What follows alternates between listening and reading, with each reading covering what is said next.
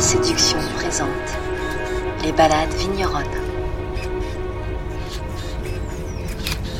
On this land of clay and gravelly soils, dating back several thousand years, the vines trace out lines and segments, producing a landscape with stark geometry. Here, men and women take care to extract the best from the terroir.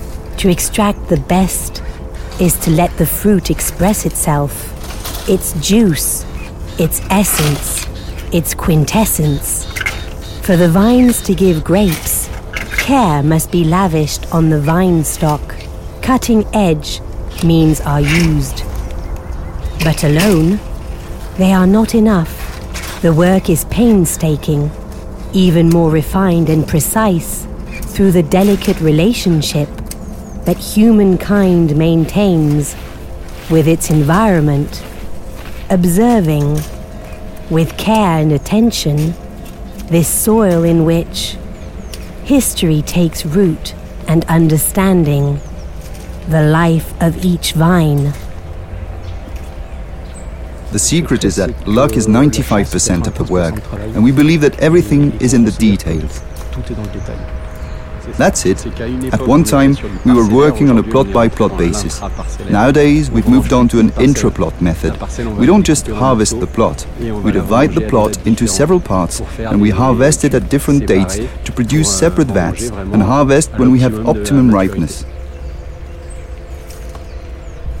Here we are at Château La Pointe, in Pomerol, which is an appellation area blessed by the gods, because it's a very small appellation area which generates great proximity with the vineyard, with the teams and with the winemaking, because what we actually do is like gardening. Even the biggest Pomerol wine estates are still human scale. So we are genuinely directly connected with our vines, with our teams, and with our wines, you see. We slip straight out of our boots to pick up tasting glasses and we go to the four corners of the earth to talk about it. This is what makes this appellation area so magical. I'm Eric Monneret, and I'm the managing director of this magnificent estate called Chateau La Pointe, and have been for almost 15 years. We are lucky that the wine industry is generally a sector driven by enthusiasm, and we have managed to build up a team who have come together with this shared motivation. We have symbiotic relationship with the vines. We work together. I'm accustomed to comparing them to a person. The grape skin is like a person's skin.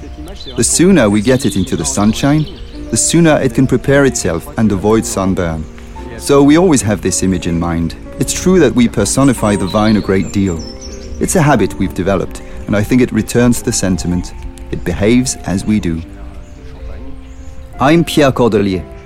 I'm the technical director at Chateau La Pointe since December 2018. I come from the Champagne region, so I've switched from bubbly to top quality red wine. Where are we going to now? Well, we're going round the chateau, which is the estate's historical bedrock, because we have records that date from the Directoire era of the French Revolution, which means the chateau is more than 150 years old. In fact, we have 23 hectares of uninterrupted vines, and the vineyard has a triangular shape. In the olden days, when people passed by on the road, they passed by a plot with a very acute angle in front of its point. It was the shape of the vineyard that gave the estate its name. We have records from 1868 in which La Pointe was mentioned and was already one of the great vineyards of the appellation area, both in terms of size and reputation. It turns out that it is in the point of the vineyard that there is the highest concentration of gravels and gravelly resurgences. It's the part of the property where the best quality is found and I've always thought that it was no coincidence that our forefathers gave that name to this sector, because, as luck would have it, it was the geologically most interesting part that created the best batches. And I'm sure that at a time when everything was very empirical, luck wasn't an element, and intuitively they knew that this was where the heart of the matter was.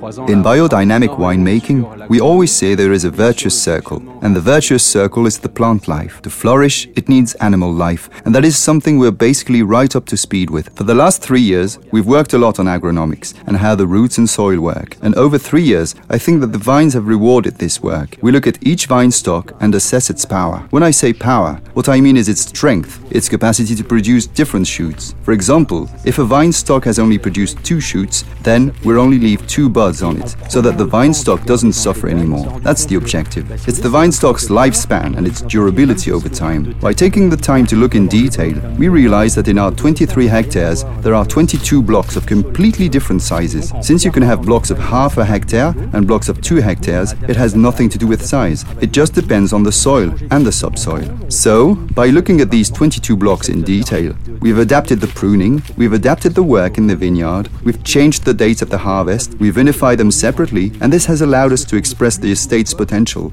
and especially to bring the property back to its true level and return to the big league. What I find most exhilarating is that it's much more a question of the method than the means. There is no need to spend millions to understand your soil. You just need to feel like doing it, want to do it, and pay attention. That's what's most interesting in the end.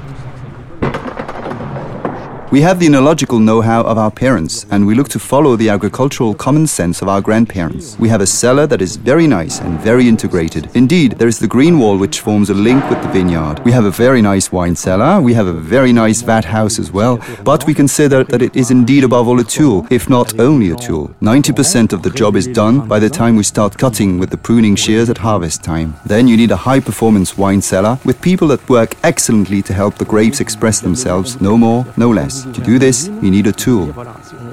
It's like bottling memories. That's to say, when you open a bottle of a certain vintage, a story, a date or a period, and a sequence of weather events come out. So, let's be clear.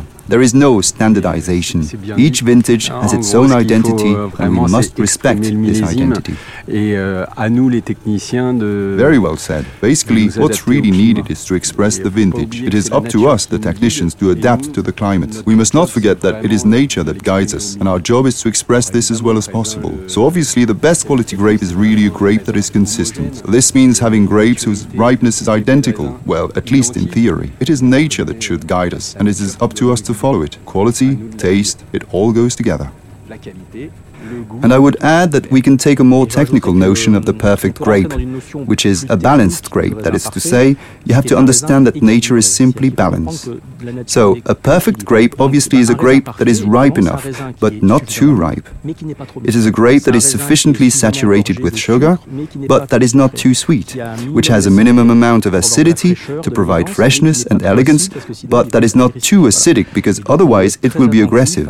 So, we must be very careful to respect this balance over the months, seasons, and then aging of the wine, which once again has a historical and cultural dimension which we share and which promotes cordiality.